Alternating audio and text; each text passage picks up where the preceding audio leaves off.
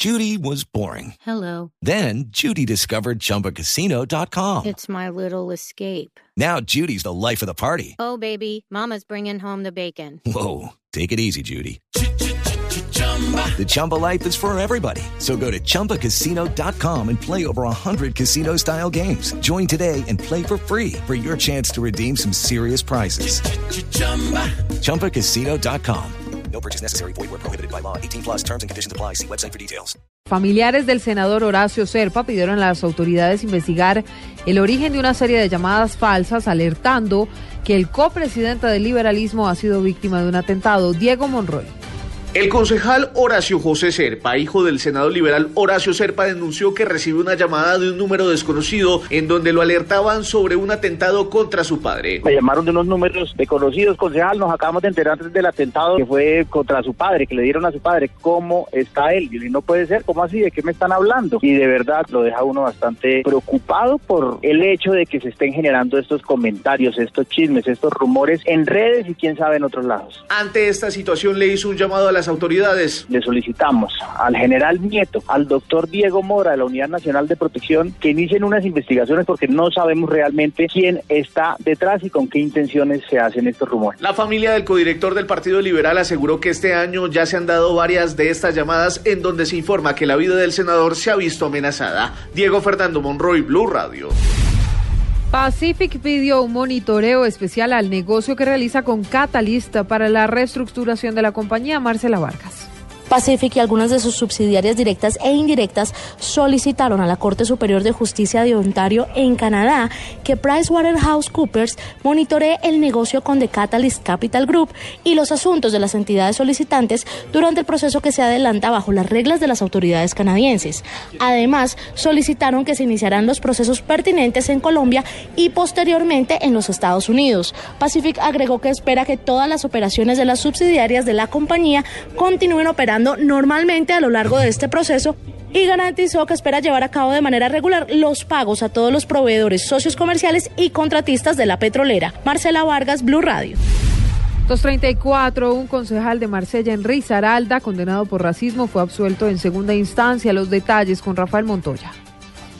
El exconcejal de Marsella, Risaralda, Fernando Antonio Delgado, quien se había convertido en el primer colombiano en ser sentenciado por racismo, fue absuelto por la Sala Penal del Tribunal Superior de Pereira. Andrés González Tamayo, fiscal de ese caso, aseguró que la absolución de Delgado se convierte en un retroceso en la igualdad de los derechos en Colombia. Nosotros insistimos eh, que la conducta se ha dado y eh, vamos a seguir eh, agotando los recursos de ley, en este caso el recurso de casación, insistiremos en el respeto por la dignidad, por los derechos humanos, por las minorías. Es de recordar que el concejal había sido demandado por unas apreciaciones que realizó durante una intervención en plenaria del Consejo de Marsella, en donde aseguró, abro comillas, siendo sinceros, grupos difíciles de manejar como las negritudes, los desplazados y los indígenas son un cáncer que tiene el gobierno nacional y mundial, cierro comillas. Desde Risaralda, Rafael Montoya, Blue Radio.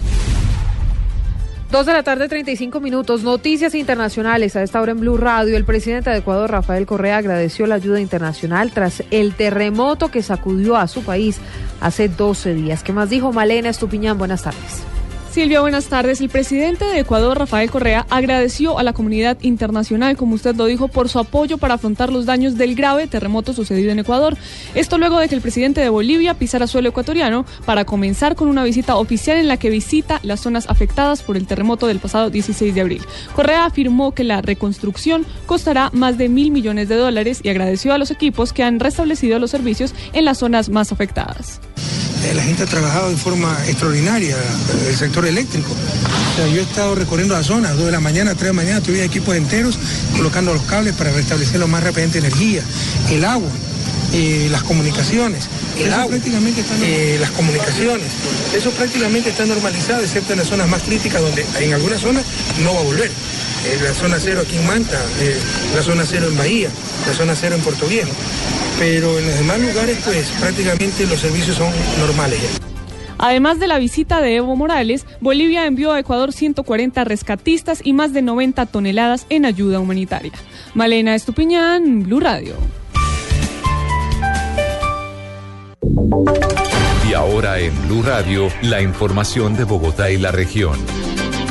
Dos de la tarde, 37 minutos. La Secretaría de Seguridad justificó las requisas irregulares que han uh, sido realizadas en la UPJ de Puente Aranda. Anunciaron además medidas económicas para invertir en equipos necesarios dentro de este centro permanente de justicia. David Gallego. Silvia, buenas tardes. Así es, el subsecretario de Seguridad Daniel Mejía respondió a las denuncias de los malos procesos y tratos en las requisas en la UPJ de Puente Aranda. Mejía aseguró que son a veces necesarias para salvaguardar la integridad dentro del centro de reclusión y llamó la atención por la falta de inversión en seguridad que ha hecho que varias máquinas necesarias no funcionen.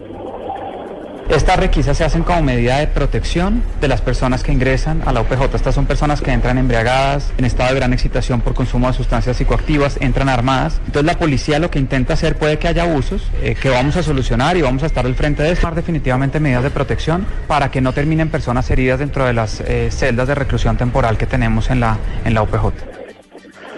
Mejía dijo que se implementará una inversión para adecuar la UPJ con un marco magnético, cámaras de seguridad y demás requerimientos logísticos. David Gallego Trujillo, Blue Radio. David, gracias. 238. Las autoridades incautaron de más de 400 kilos de marihuana en la vía entre Bogotá y Girardot. María Camila Roa. Buenas tardes. En un puesto de control a la altura de Silvania, la Policía de Tránsito y Transporte de Cundinamarca practicó el registro a un vehículo tipo camión. Así lo afirmó el coronel José Miguel Correa, comandante de la Policía de Cundinamarca que transportaba 412 kilos de marihuana, tipo creepy. Eh, se incauta ese estupefaciente, se captura a la persona que iba conduciendo el vehículo y se incauta del vehículo. Esa marihuana venía en esas cajas, en esas canastas donde transportan pollos también. En este momento la policía de Cundinamarca adelanta las diligencias judiciales correspondientes y en rueda de prensa mañana en la mañana se mostrarán a los cundinamarquenses los responsables y el cargamento incautado. María Camila Roa, Blue Radio. A las 2 de la tarde, 39, todo en noticias. Más información en blurradio.com y arroba Blue Radio. Coya llega Blog Deportivo. Feliz tarde para todos.